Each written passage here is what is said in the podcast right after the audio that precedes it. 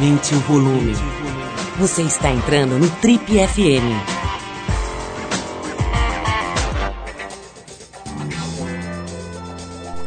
Hoje a gente está fazendo o nosso terceiro programa especial de férias, mas já gravado em 2009. Estamos nesse janeirão aqui, é, início de ano.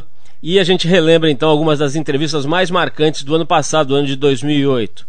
Nesse terceiro programa, o foco é música e a gente vai conferir trechos das entrevistas com duas figuras bem interessantes e bem distintas da cena musical brasileira. Primeiro, o papo que a gente teve com o Lucas Lima, membro do grupo Família Lima, que junta música erudita, jazz, rock and roll. E você sabe, né? O, o Lucas é o atual marido da Sandy. Na época da entrevista ainda estava é, naquela história de esconder a data do casamento, vai, não vai, etc. Bom, do outro lado, realmente do outro lado, Edgar Escandurra, considerado um dos mais importantes guitarristas brasileiros e fundador, junto com o Nazi, da extinta banda Ira, uma das mais marcantes do rock nacional na década de 80. Essa entrevista com, com o Edgar foi muito importante, porque talvez pela primeira vez ele tenha falado do coração mesmo sobre a ruptura com o Nazi e o fim, o fim da banda Ira.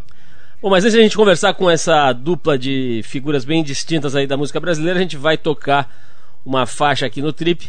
E como o tema do especial de hoje é música, a gente separou James Brown e a faixa Play That Funky Music White Boy. Depois do nosso querido Godfather of Soul, a gente volta com o Lucas Lima aqui no Trip.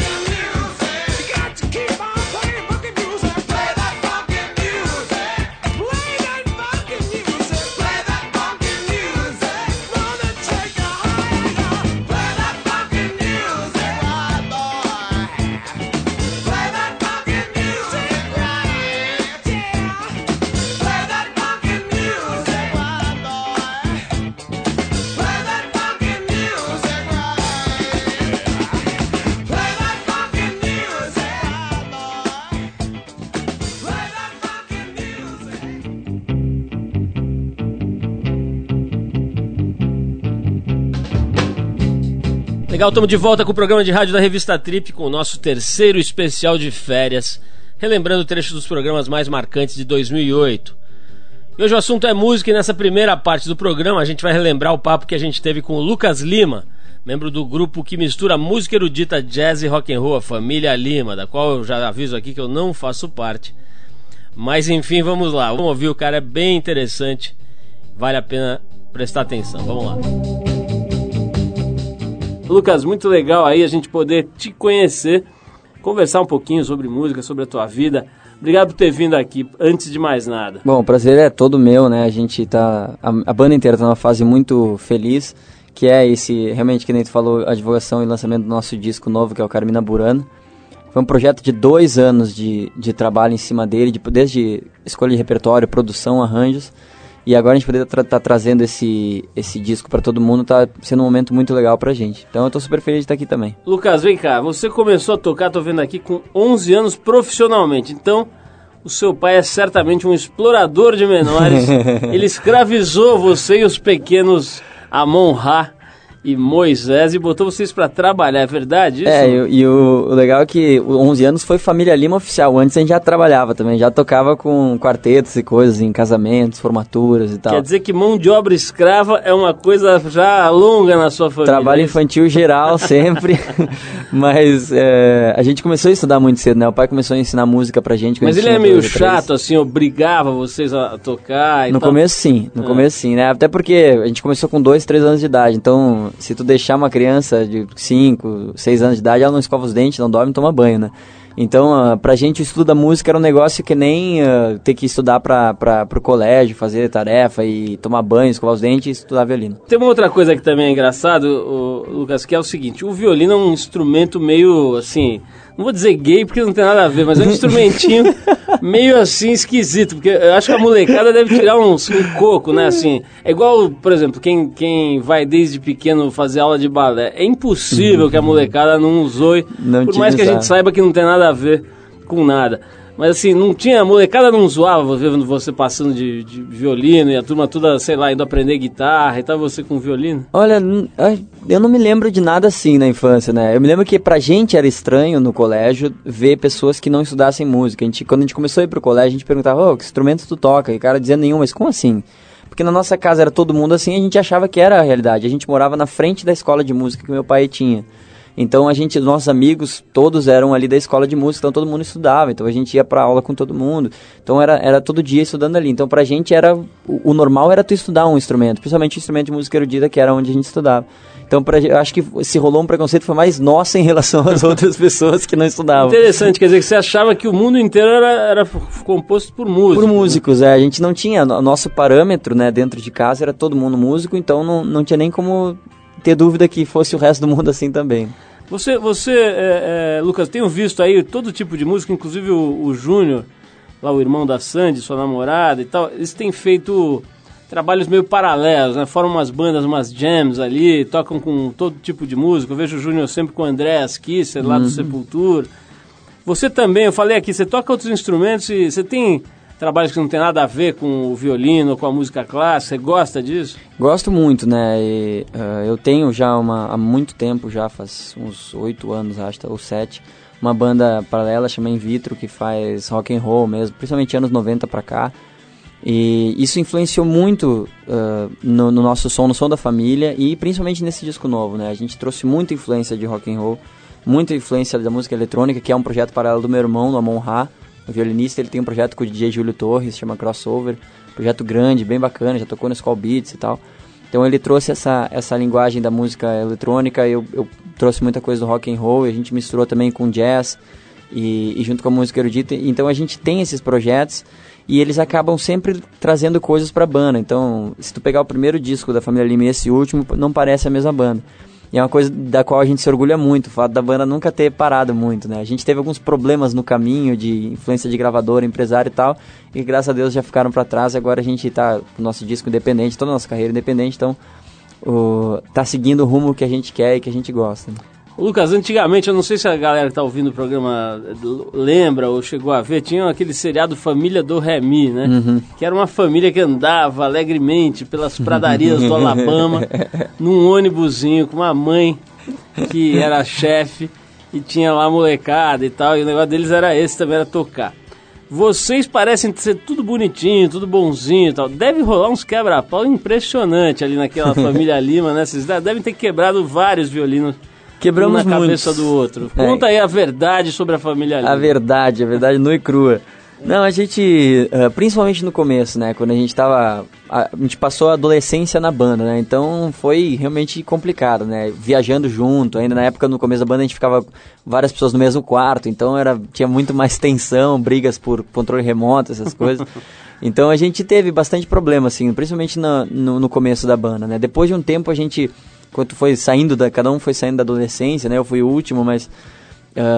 De- durante esse período a gente começou a aprender um pouco também a conviver e a gente ia ficar louco se a gente continuasse no mesmo ritmo. Hoje em dia a gente cada um fica no seu quarto, então E, e quantos irmãos? Quantos são na banda? Quantos são irmãos? cinco. É meu pai, eu, mais irmãos? dois, mais dois irmãos e meu primo. Ah, tá, tem um primo É. aí. Agora vem cá, de onde seu pai tirou esse Amon Ra pra batizar o pobrezinho do seu irmão? Me explica. Ah, Imagina, imagina os anos 70, imagina um cabelo na cintura e uma calça boca de sino arrastando o chão. É, é, é daí que meu pai tirou isso, né? meu pai queria que meu irmão tivesse nascido, ele, ele queria levar minha mãe pra um no meio do mato, num negócio, um- uma comunidade assim natural pra ter o parto natural no meio do mato, assim. Ela disse nem pensar, Eu né? pensei que ele tá no, no começo do namoro ele Não, isso não. no é. Isso já tinha levado. É, né? já- ne- nessa altura já tinha levado. Mas então ela veio com Amon Ra, né? Que é o Deus Sol, cheio de mensagem e tal, Entendi. né? Ele deve detestar, né? Agora já Hoje deve ele tá gosta, acostumado, hoje né? ele gosta, né? Hoje é legal, mas Na no, escola no colégio era horrível. Imagina, com Thundercats passando todo dia, o cara Munra, ele já era, né, bicho? Foi a infância é complicada nesse sentido. Bom, a gente faz uma pausa aqui nessa conversa com o Lucas Lima pra ouvir mais uma música. A gente vai com o norueguês St. Thomas e a faixa Railroad. Vamos ouvir. Working on a railroad all day long, working on a railroad, singing this song, singing about an old love I once knew, singing about an old love maybe too, working on a railroad, working on a railroad, railroad.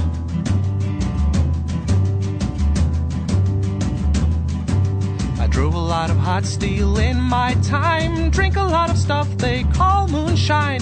Got me a woman in every town. Working on a railroad, never settled down. Working on a railroad. Working on a railroad. Working on a railroad. Work, work, working on a railroad.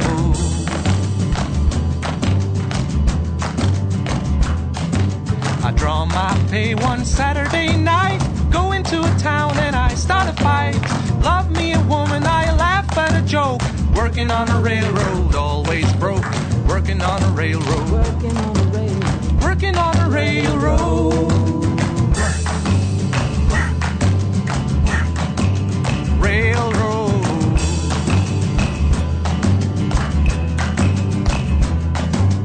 When I die and you bury me alongside the tracks where I wanna be. You cry, friend, just remember this. There ain't much you roll, but it miss. Working on the railroad. Working on the railroad.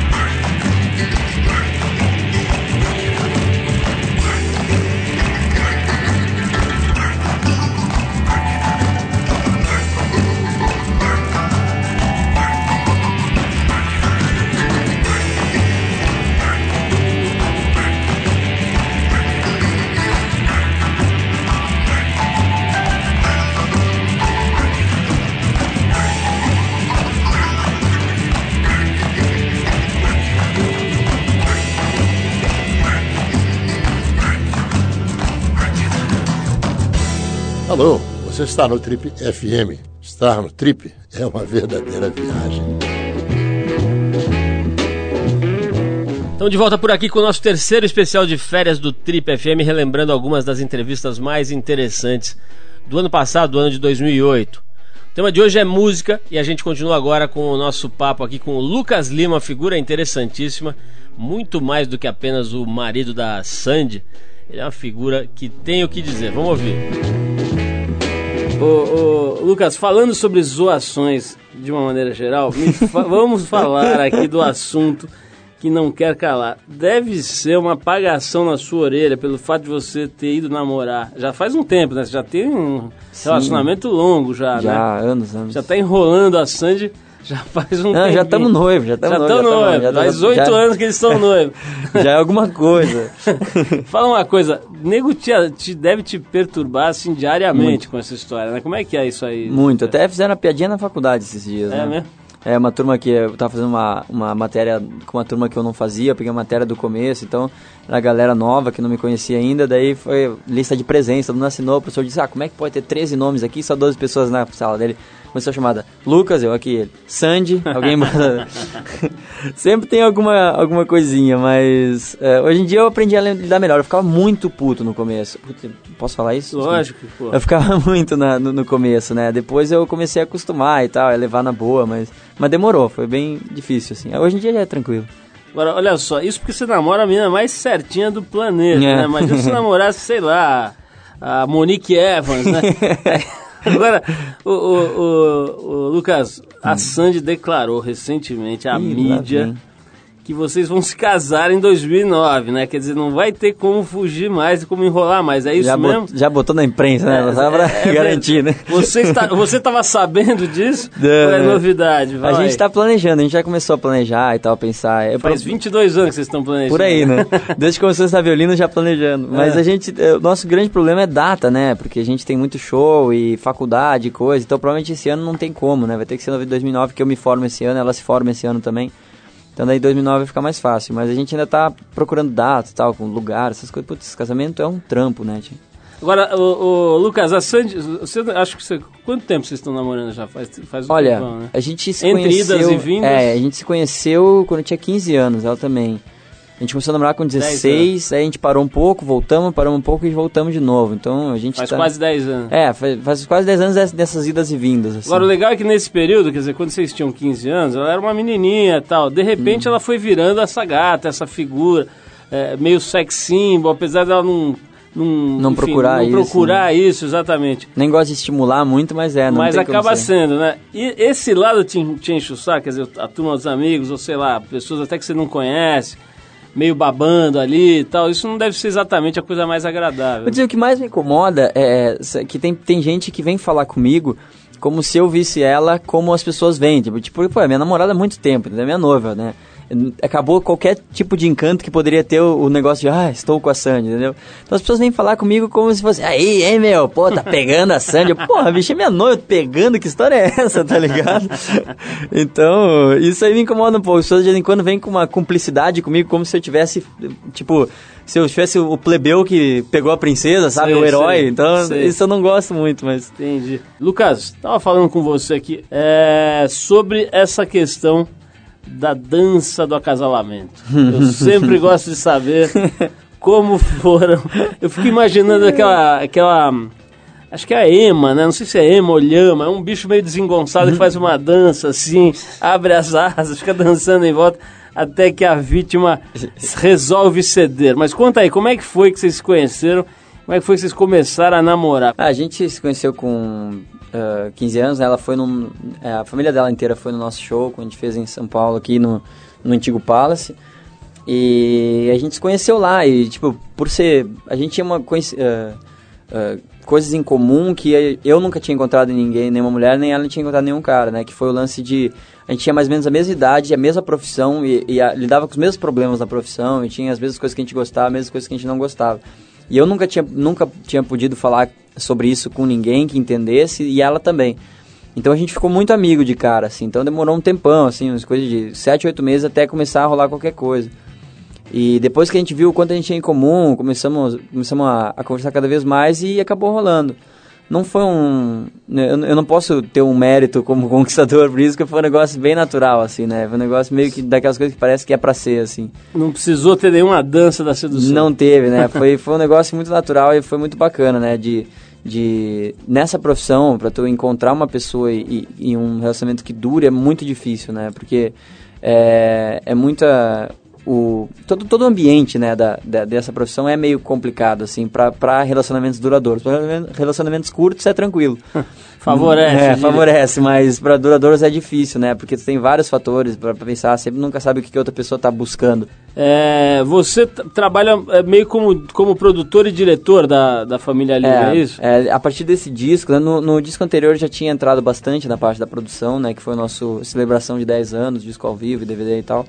E nesse disco aí eu, eu fiz toda a produção mesmo, e, e direção artística, e os arranjos. Sobre todos, esses assuntos, você conversa, por exemplo, com o pai da Sam, é o Chororó, né, que é o Uhum. pai da Sam, você conversa com ele, você troca ideia, porque ele também, de alguma forma, dirige ali a carreira deles e, e, e cuida dos negócios e tal. Você troca, chega a trocar ideia sobre isso ou as coisas são separadas? Ah, é- é- são, são as duas coisas, são separadas, mas a gente conversa principalmente né, ah, na parte administrativa, né? Que ele é um administrador absurdo, ele é um grande artista e tal, e, mas ele é um administrador muito bom, né? Conhece muito do mercado, tá aí há quase no mercado quase o dobro que eu tenho de idade. Então, ele conhece muito e dá muitas dicas, principalmente para lançar e, e maneira de fazer estratégia de lançamento e tal, esse tipo de coisa é muito legal. É muito bacana tu ter, ter famílias, eh, tipo, uh, in-laws, né? Não sei se teria uma palavra assim pra, em, em português, mas tipo ter esse É. negócio assim pra... E que tenham a ver com a tua vida e que a gente possa uh, uh, trocar informações, trocar maneira de, de, de trabalhar e tal. E ajuda muito pra todo mundo pra crescer profissionalmente sempre, né? Lucas, vamos falar de um assunto que é delicado, que é o seguinte: quando você faz música é, desse tipo, instrumental, ligada à música erudita e tal, é, não é exatamente a música mais fácil de vender para a crítica, para o público e tal. Eu acho que vocês hoje já têm um trabalho bem popular, mas eu já vi gente que torce um pouco o nariz, que acha que é um negócio que. Eu vejo que é muito mais fácil o nego botar um jeans rasgadinho e dizer que toca rock. Uhum. É, rapidinho já cai nas graças de um certo setor aí dos críticos e tal, tem mais chance de ser aceito. O trabalho de vocês é bem diferente, é bem fora do padrão. Tem um pouco de preconceito com esse tipo de trabalho? Você já sentiu esse tipo de coisa? Olha, eu vou, vou dizer que a gente sempre esperou muito mais do que veio, né, de preconceito, né. Se tu olhar na, a com- comunidade Eu Odeio Família Lima no Orkut, é muito pequena, assim, então, tipo, a gente fica muito feliz com isso, né. Então, ah, a gente sempre teve um, um receio que as pessoas pudessem confundir e tal. E já teve gente falando, ah, vocês pegam e botam ah, outros estilos da música clássica para ganhar dinheiro. Eu disse, é mesmo, a gente sempre quis pegar ganhar dinheiro. Qual foi a nossa ideia? Então vamos pegar violino e sair pra TV, vamos ganhar bastante dinheiro, né? Então, ah, a gente, a, gente te, a gente sempre tenta ser o mais fiel possível, principalmente nos últimos anos que a gente tem total controle da carreira, né? A gente tenta ser o mais fiel ao que a gente tá afim de fazer. Lucas, tinha uma época, eu não sei se ainda é assim, mas vocês se apresentavam meio com a mesma roupa, com o mesmo cabelo, era um começo, cabelão né? comprido e tal. Até hoje é os cabeludos do violino que a gente ouve, né? Diz que, diz que uma vez uma japonesinha falou pra vocês, depois falam que japonês é que é tudo igual, né? Aqui em São Paulo. Rolou isso um- mesmo? Fez um show, daí descendo, descendo o elevador, que abriu o elevador, a japonesinha olhando na frente, ela viu os cinco caras, mais ou menos da mesma altura, com o mesmo cabelo, a mesma roupa, exatamente, tudo smoking, cabelão lambidão pra trás, assim. Ela olhou, depois dizem que japonês é tudo igual. Mas, mas não rolou nenhum problema assim de, pô, de vocês começarem a achar que não estavam criando uma identidade, os, os mais novos principalmente? O que, o pior problema que, que aconteceu por causa disso é, foi depois, né? Que foi uma vez que saiu em tudo quanto é programa de fofoca, assim, essas coisas. Ah, Lucas está traindo Sandy. Foi visto dando autógrafos e coisas com abraçado numa mulher. E era meu irmão, né?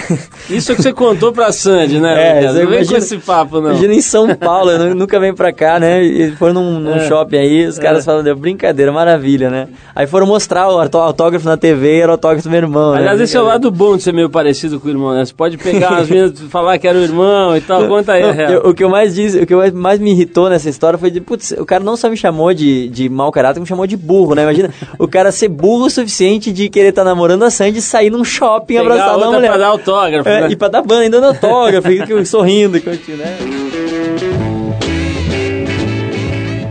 Bom, esse foi o papo que a gente teve aqui com o Lucas Lima, ainda antes dele se tornar o senhor Sandy, aqui no nosso programa em 2008. Daqui a pouquinho, Edgar Escandurra, por aqui falando do coração, do fundo do coração, sobre o rompimento com o Nazi, amigo de infância, etc. E o fim da banda que eles tocaram por longas décadas. Mas antes do Edgar, a gente vai trazer mais uma faixa musical aqui. A gente vai com Gnarls Barkley e a faixa Gone Daddy Gone, versão da banda para a canção dos Violent Femmes. Depois do Gone Daddy Gone, a gente volta com Edgar Escandurra tocando a real aqui no Trip.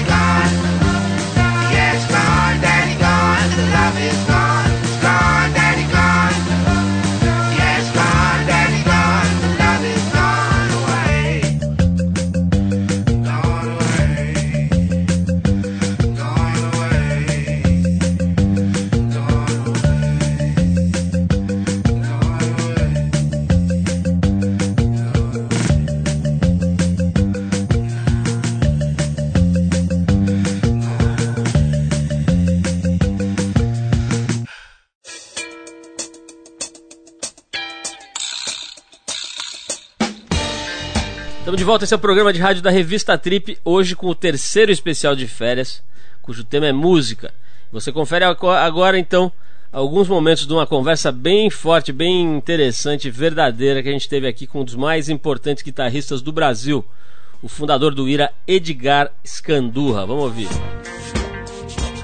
Edgar, pô, surpreendente, né, esse negócio aqui. Eu vou começar logo falando desse assunto. É, de ótimo. repente eu tinha aquela história antigamente aqui em São Paulo do engenheiro que virou suco, agora tem o guitarrista que virou restaurante, né? Como é que você foi parar nessa modalidade profissional aí de repente, Edgar? Bom, é, na década de 70, eu lembro, tinha uns oito anos, meu pai tinha um restaurante na Rua Tutóia, aqui em São Paulo, chamado Carcará.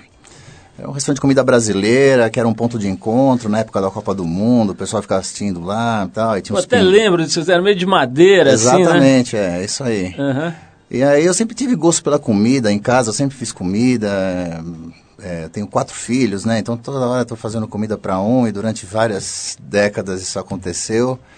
Eu fiz uma viagem com a minha esposa e meus dois filhos pequenos há dois anos atrás para a França e a gente foi justamente para essa região, Bretanha, Normandia.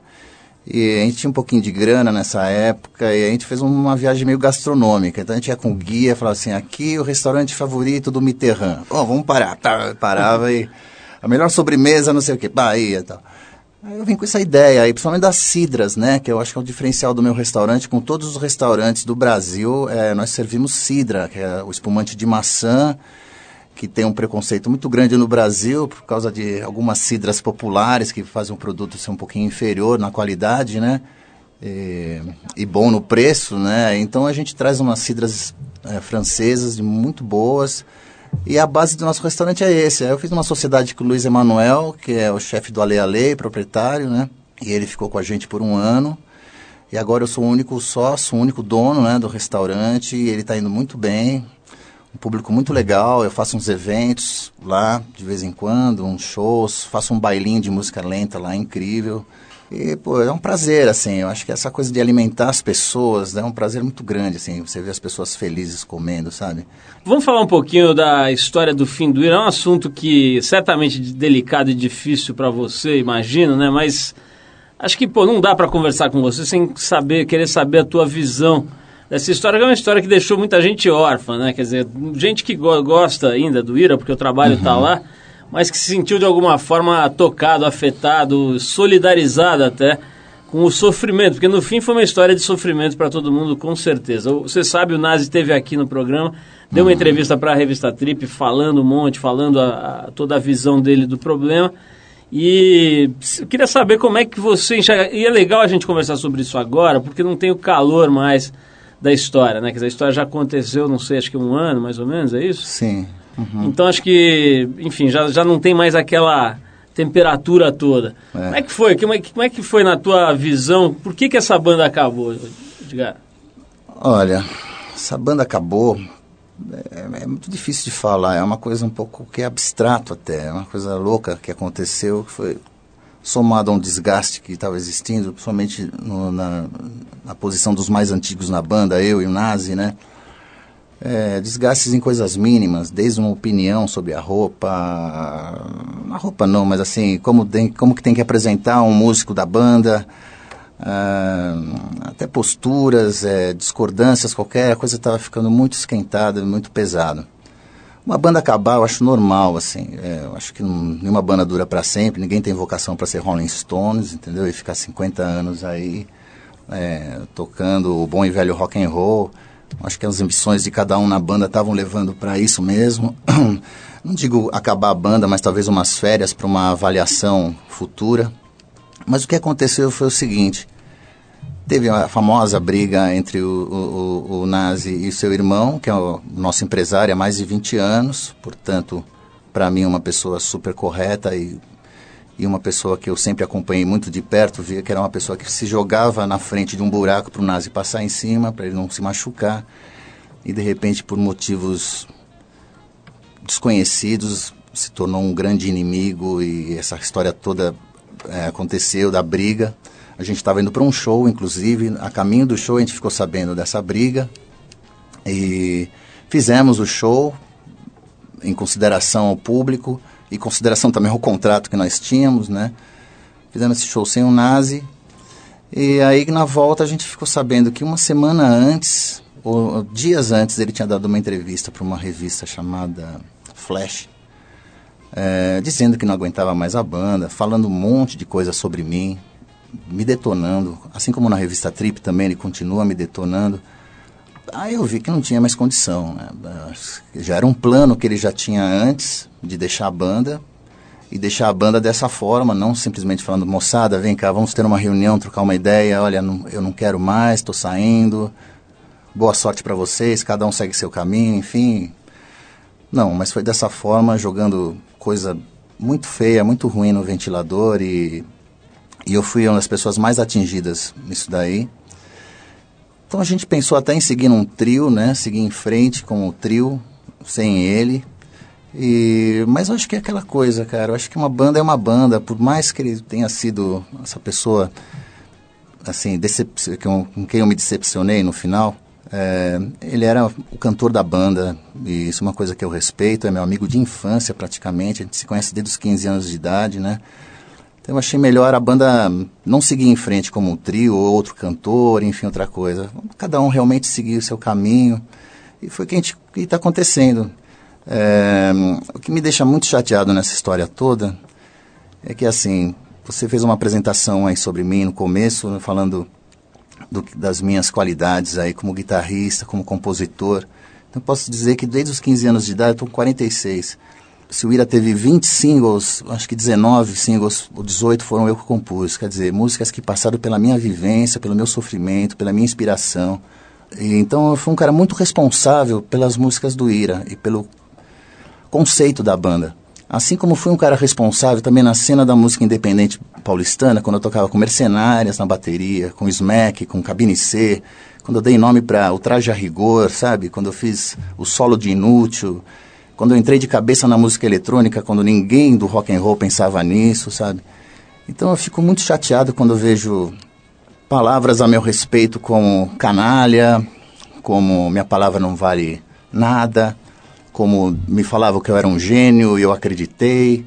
Sim, eu fiquei muito, realmente, muito chateado com isso, com, com as palavras do Nazi a meu respeito, porque eu sei que hoje ele tem um trabalho dele que ele ainda canta as minhas músicas, sabe? Ele ainda canta as músicas desse cara, canalha, que ele diz, sabe? E, mas assim, a banda acabou como toda banda uma hora acaba. Eu posso falar agora com o coração tranquilo que eu perdoo o Nazi por todas essas histórias que ele fez comigo, por essas coisas que ainda acontecem. Vez ou outra eu recebo um e-mail clandestino, anônimo, com uma insinuação que eu, de uma relação homossexual minha, sabe assim, umas coisas que eu não sei se tem a mão dele nisso, mas é uma coisa suspeita, porque é uma pessoa que declarou guerra a, aos seus ex-colegas, guerra mesmo, é uma coisa. Ele vai em programas de futebol e no meio de um comentário entre um jogo e outro ele vai falar: ah, existe trairagem na música também, não sei o quê.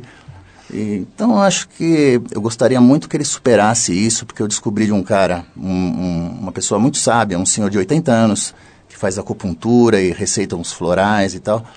Falou que existem dois, duas formas de você conseguir um câncer na vida: é, é o ódio do passado e o medo do futuro. Sabe? E isso é uma coisa que você vai alimentando dentro de você que acaba gerando uma coisa física e é perigosa. E eu, como estava sofrendo muito por causa disso, porque é muito desagradável você pegar uma revista como a Trip, por exemplo, que é uma revista bacana, e ler páginas e páginas em destaque ainda coisas. Edgar fez uma letra racista mesmo, não sei o quê, e, e risos, risos, risos, sabe? E, então eu não quero ter esse, esse tipo de problema comigo, então eu, em nome da minha amizade com o Nazi, pelo passado que a gente teve bacana, e pela história que eu tenho na música, eu estou muito tranquilo e espero que ele fique bem e que, que a lembrança do Ira seja das músicas bacanas que a gente teve, né? 14 discos legais, discos de ouro, disco de platina, um DVD lindo, acústico. É, essas gerações novas, todas fazendo referência sobre o Ira. E é isso que eu quero guardar da banda espero que as pessoas guardem isso também. Esse é o programa de rádio da revista Trip. A gente faz uma pausa nesse papo com o Escandurra para ouvir uma música. Aliás, falando em música, né? Se você gosta de música brasileira, vale a pena pegar a Trip desse mês. A entrevista de Páginas Negras é com Rodrigo Amarante, fundador do Los Hermanos, que agora está com uma banda muito interessante que vai tocar aqui no Brasil, chamada Little Joy. E, enfim, o, o Amarante conta tudo sobre a carreira dele, sobre o futuro da carreira dele, sobre o passado também sobre o fim do Los Hermanos. Quem gosta de música vai curtir. Bom, vamos então com os caras do The Jam, uma banda formada em 77, no início da onda do punk britânico, junto com Clash, Sex Pistols e essas bandas da época e desse estilo. O The Jam é, influenciou muita gente e certamente influenciou bastante o trabalho do Edgar Scandurra. A faixa é o Start e depois o The Jam. A gente volta com o Edgar aqui no Trio.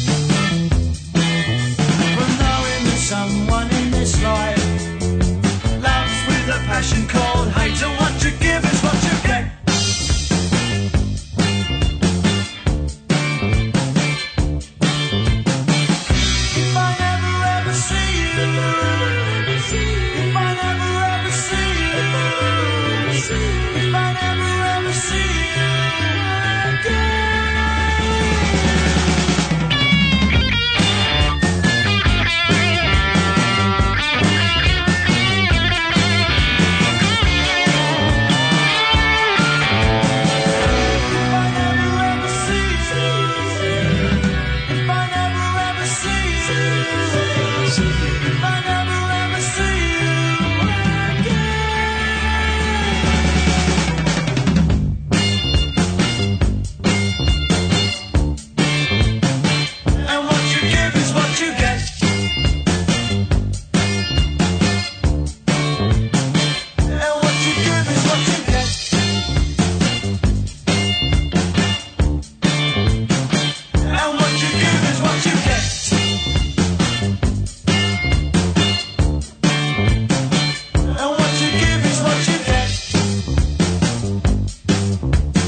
Você está no Trip FM.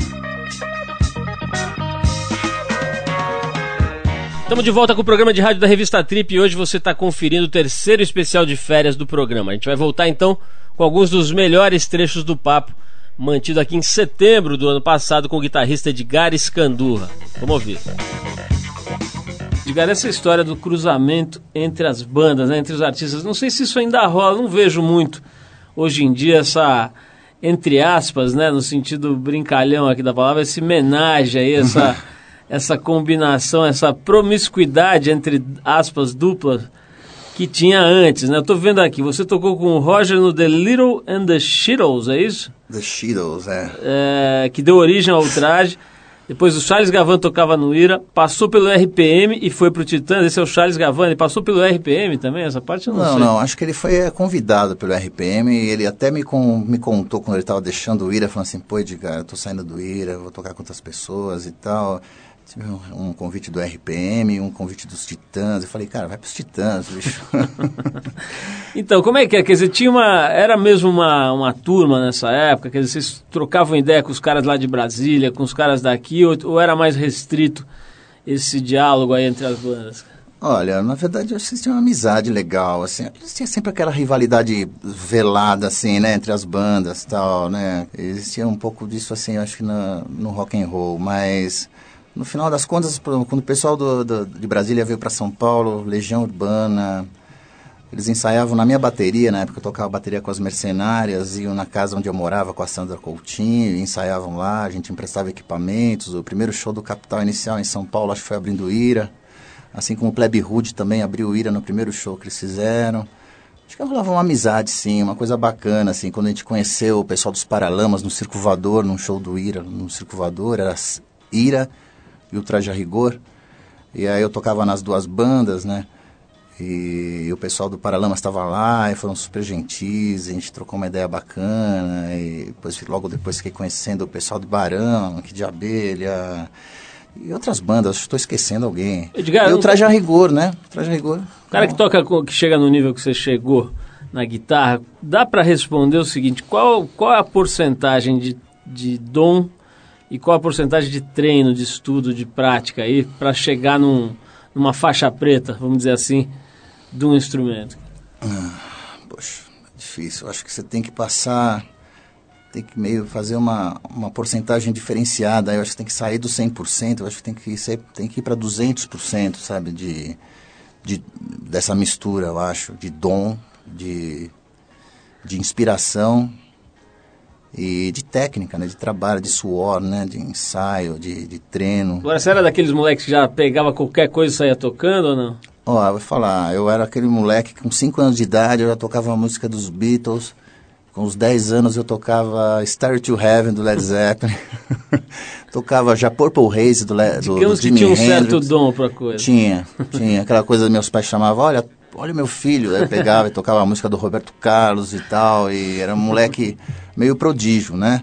Aí isso foi uma época, a época que eu estudei foi dos 6, 7 anos até os 20 anos. Aí eu tocava acho que todo dia horas e horas e horas e horas acompanhando a propaganda do Dededrinha, propaganda da cera parquetina, sabe? É, a musiquinha da rádio tal, a música do que tocava na, na, na rádio, da novela, e assim foi autodidata, né? Fui aprendendo. Aí depois eu relaxei um pouco e comecei a fazer minhas músicas, né?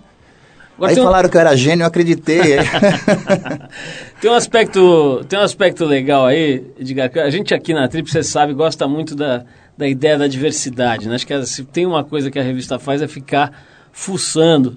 E o símbolo maior disso é Arthur Veríssimo, nosso repórter Grande, perdigueiro, né? Mas é, a gente está sempre procurando outras formas de pensar e tentando misturar essas, esses pensamentos e tal. E você é um cara que um belo dia, quer dizer, com toda essa carga, essa é uma verdadeira cauda de rock and roll enorme para puxar, para arrastar ali, né? Uma história toda. De repente você vai para a música eletrônica, como você disse mesmo, quando ninguém ainda tinha feito isso, né? Isso hoje é uma coisa quase que normal. E aí sempre tem aquela história, né? Aquele, aquela síndrome de João Gordo, né? Aquela coisa do traiu o movimento, né? sempre tem um mané para falar isso. Rolou isso para você, um preconceito, uma certa... Uh, uma tiração de sarro e tal, quando você veio com esse trabalho mais eletrônico?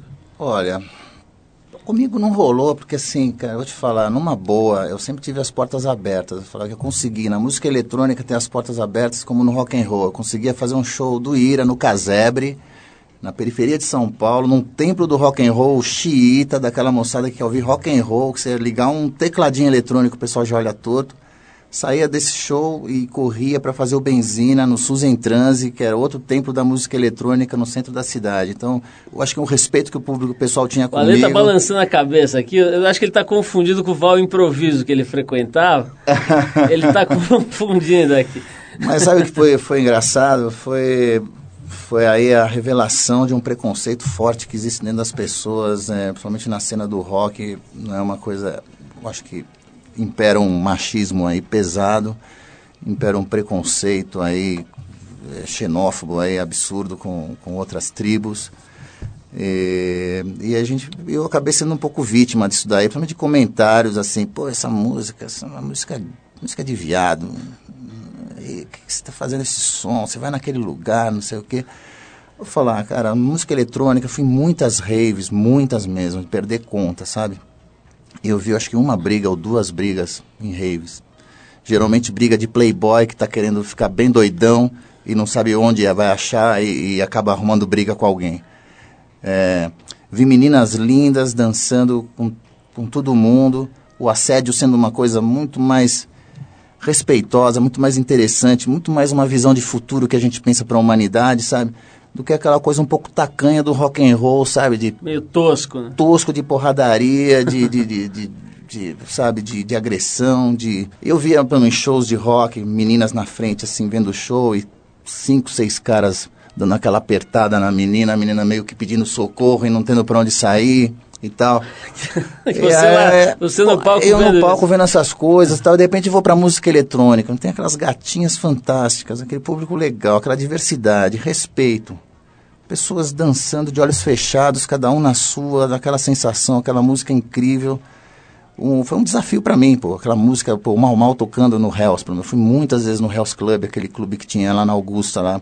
Foi um dos templos da música eletrônica. Eu ia muito lá poxa, o cara aquele som, aquela coisa repetitiva e mágica e hipnótica. Aí eu falei, pô, minha guitarra tem que estar tá nisso, não é possível. Não é possível que eu que eu não possa estar tá fazendo alguma coisa em cima da música eletrônica, que para mim nada mais é que uma extensão do punk rock, assim. É, não do discurso, não da, da verborragia, mas essa coisa diferencial mesmo, sabe? Pesquisa, de, de, de pesquisa, procurar algo novo, né? De provocação, de uma modificação de comportamento, sabe? Isso tudo assim é uma coisa que me, me seduziu e ainda seduz. Né? Diga, quantas guitarras você tem na sua casa hoje? Poxa, eu tenho três Janines, Janine, né? Tem, eu sou fã Vintage. do Janine, é, eu adoro a Janine, tenho que confessar. Eu amo a Janine Supersonic, é o máximo, a melhor guitarra do mundo. Eu tenho uma Fender Stratocaster, que é a segunda melhor guitarra do mundo. tenho uma Gibson, é, são quatro. Tem poucas guitarras, viu? Mas tem uma que você, por exemplo, se, você perder, você se mata, uma dessas aí, uma, uma que é a Lucille do, do Edgar, né? Tem, tem. Eu tenho uma uma Janine Supersonic, que é de 65, que por incrível que pareça eu ganhei do Nazi.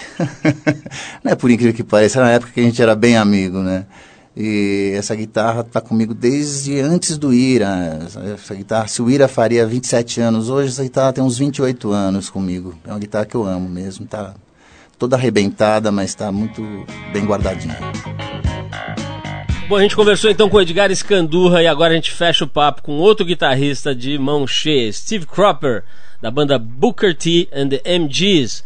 A faixa é Green Onions, Cebolas Verdes, e depois a gente volta com as dicas para o seu fim de semana no Boletim do Fim. Vamos lá, Booker T and the MGs.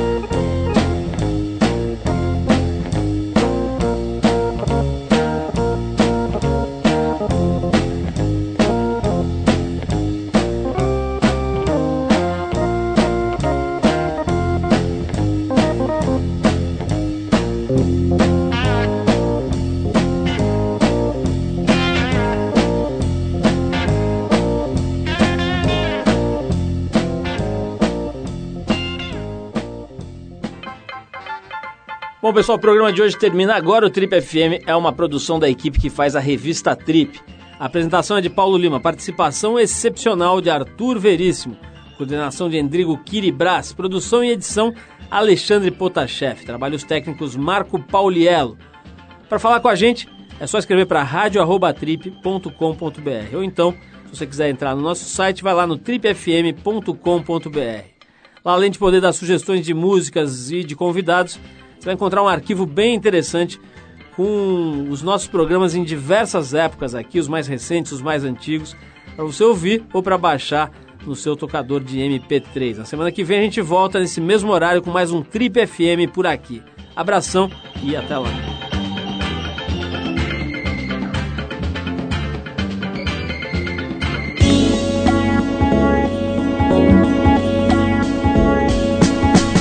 Você ouviu Trip FM.